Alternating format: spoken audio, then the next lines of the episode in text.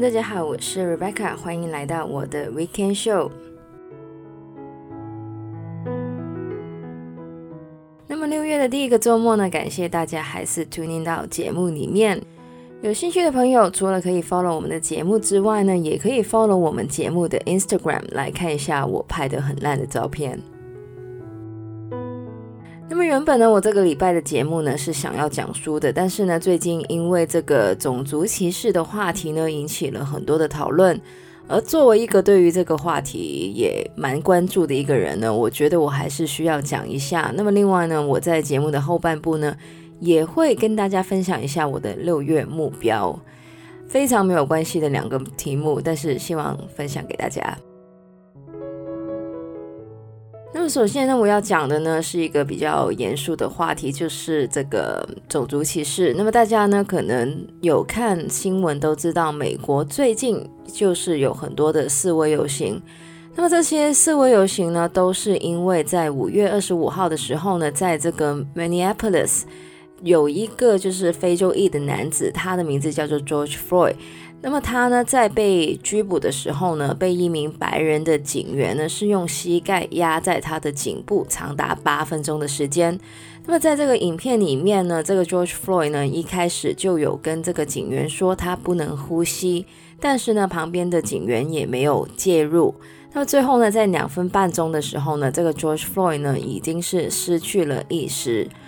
那么最后呢，这个 George Floyd 呢，也是因为窒息呢而死亡。那么类似的个案呢，其实在美国经常的发生，而每次发生呢，其实都会触动了美国人对于种族歧视的神经。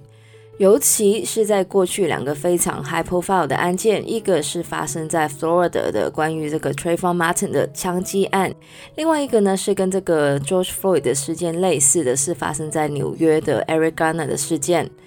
而这个 Trayvon Martin 的死亡呢，也开始了所谓 Black Lives Matter 的运动。我知道种族歧视呢是一个很敏感的话题，也不是每个人愿意聊这个话题，尤其是生活在一个相对于同质的社会的话呢，可能会很难想象所谓的种族歧视。虽然亚洲人在欧美社会有时候也会遇到所谓的种族歧视，但是呢，这种歧视呢很多是一对一的，像是房东呢可能会因为你的种族而不租房子给你之类的。但是在美国呢，非洲裔美国人经历的却是 institutional racism。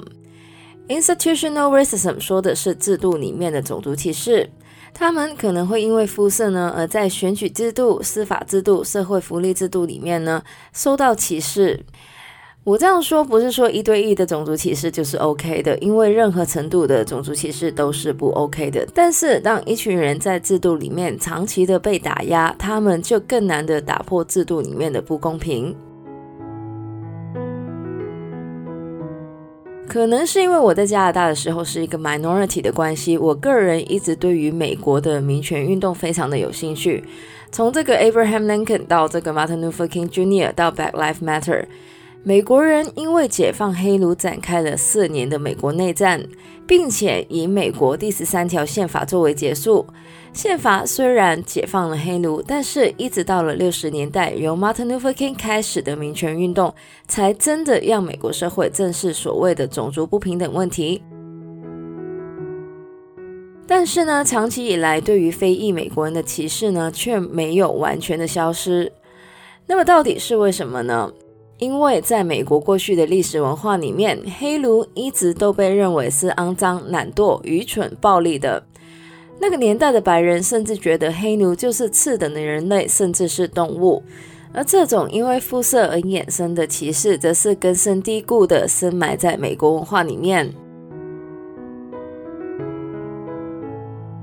虽然因为美国宪法第十三条的通过而解放了当时的美国黑奴。但是由于歧视不是那么容易被打破的，所以被解放的黑奴不容易找到工作，加上缺乏教育水平，因此他们普遍都活在贫穷之中。而当然，这也成为了一个恶性的循环。而在美国的南部，蓄奴虽然被禁止了，但是由于当时大部分的黑奴都在美国的南部，也让很多的南部州份通过了自己的隔离政策。像是黑人跟白人不能上同一所学校，不能坐在餐厅的同一个 section，甚至在巴士上也要分白人可以坐，而黑人只能站等等。而这些政策一直到了一九六零年代，由 Martin Luther King Jr. 开展的民权运动才真正的被消除。那么半个世纪过去呢，虽然美国已经没有了所谓的种族隔离政策，但是长达两百多年的歧视呢，并没有从制度里面消失，尤其是在司法制度里面。美国的警察经常会 profile 一些非洲裔的美国人，先入为主的觉得他们犯法或是身上有武器等等，而使用过度的武力做出拘捕。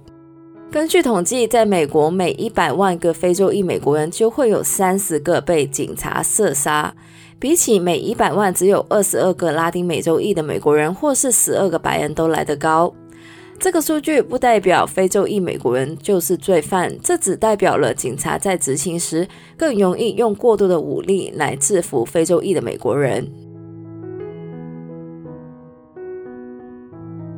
很多亚洲人可能会觉得 Black Lives Matter 跟我们没有关系，但说到底，所谓的种族歧视呢，都是因为不平等而来的，而平等关系到的原本就是所有人的权益。所以，不管呢，大家身处在任何一个地方，我想大部分人还是想要追求一个平等公义的制度。亚洲人对于非洲裔人士的歧视，很多都受到美国主流文化的影响。所以，就算在美国属于少数族裔的华人，很多时候也会歧视非洲裔的美国人。其实，六十年代美国民权运动不但为非洲裔美国人争取平等，其实也为其他的美国少数族裔争取了平等还有共荣。甚至可以说，如果不是非洲裔美国人曾经受到这么多的不公平，种族歧视这个议题也不会这么被普及。虽然这次有参与到 George Floyd 案件的美国警察呢都被革职，当中呢四名涉案的警员呢也被落案。但是我觉得呢，最重要的还是要检讨制度里面的一些歧视，并从中改善。这类型的事件呢，之所以会一直发生呢，就是因为过去的司法制度里面一直没有正视这个问题。那么关于呢这个美国的种族歧视或是 George Floyd 的事件呢，我们就讲到这边。虽然呢是一个很严肃的话题，但是呢，在全球化的当下呢，我觉得还是值得我们去关注一下的。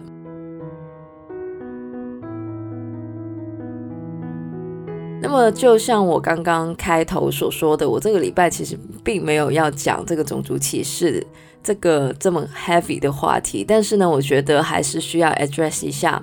那么，另外呢，跟种族歧视完全没有关系的呢，就是我的六月目标。这个话题呢，好像转得有点太硬了。那我在今年开始呢，其实每个月呢都会给自己定两三个目标去做。三月的时候呢，我的目标就是开始这个 podcast，也因为这样呢，有了这个 platform 跟大家可以聊天。那么其实呢，我今年的 New Year Resolution 呢，就是想要变成一个 vegetarian。所以呢，我在过去五个月呢，其实都开始慢慢的减少吃肉。而我这个六月的目标呢，其实就是要完全的变成一个 vegetarian。其实如果可以的话呢，我还蛮想变成 vegan 的，但是我觉得香港并不是一个很 vegan friendly 的一个地方，所以呢，我想我还是会尽量的尝试吃的比较 vegan 一点。但是如果不小心吃到蛋或奶的话，我觉得还是 OK 的，也不是世界末日啦。当然，我这个想要做 vegetarian 的决定呢，跟减肥是完全没有关系的，完全就是想要环保一点。另外呢，就是我个人呢很喜欢动物，而有时候呢，我觉得自己有一点虚伪，就是我一边跟别人说我很喜欢动物，但是我一边吃肉，感觉就有点不 OK 这样子，所以呢才会想要有这样子的改变。如果有人问我说，你不喜欢植物吗？我还真的不喜欢植物，我是那种呢是不能种植任何东西的人，就是在我手上呢一定会死的。那么在过去呢，我其实是一个不太爱吃菜的人，我是连水果都不太喜欢的。大家如果有听上个礼拜的节目，都应该知道我非常喜欢 junk food。所以说呢，要变成一个 vegetarian，对于我来说呢，还真的是一个小小的挑战。因为我要克服很多我过去不吃的蔬菜的种类，像是芹菜，我是还没有办法克服到。我不知道之后我会不会变成那种可以打那个芹菜汁喝的人，但是暂时是没有办法的。那么我另外一个六月的目标呢，其实呢就是想改一下我的 workout routine。其实这件事我在二月的时候已经做过一次了，因为那时候不是健身房都关门了吗？那么这一个月呢，我想要改变的就是把重训还有有氧的比例改一下。但是怎么改呢？其实我还没想到。我现在是三天的重训，然后两天的有氧。我以前呢，其实是一个一星期会 workout 六天的人，所以呢，我现在其实已经训练的比较少一点了。但是我觉得，如果大家本身就有一个 workout routine 的话呢，其实还是可以改动一下。我觉得是一个不错的一个 challenge 这样子，因为呢，我们的身体其实都会有一种适应的能力，就是同样的运动呢。做久了，身体就会适应了。所以呢，我觉得改一下 workout routine 这件事呢，可能会经常出现在我的每月目标里面。那最后呢，我不知道这算不算一个目标，但是因为我最近工作上还蛮忙的，所以呢，比较没有时间看书，所以呢，我一直没有办法读完我之前买的一本关于 BL 的研究的书。其实呢，我还蛮想分享的，但是因为我还没有。看完，所以不能分享。所以这个月呢，我的目标就是要把那本书看完。其实呢，我每个月的目标呢，都是一些很小很小的事情，像是去认识一下保险或者是投资之类的，或者是去煮一个新的菜色之类的，并不是一些很困难的事情。那么以上呢，就是我们这个礼拜的节目内容。希望大家呢，接下来也有一个美好的六月。我是 Rebecca，我们下个礼拜再见，拜拜。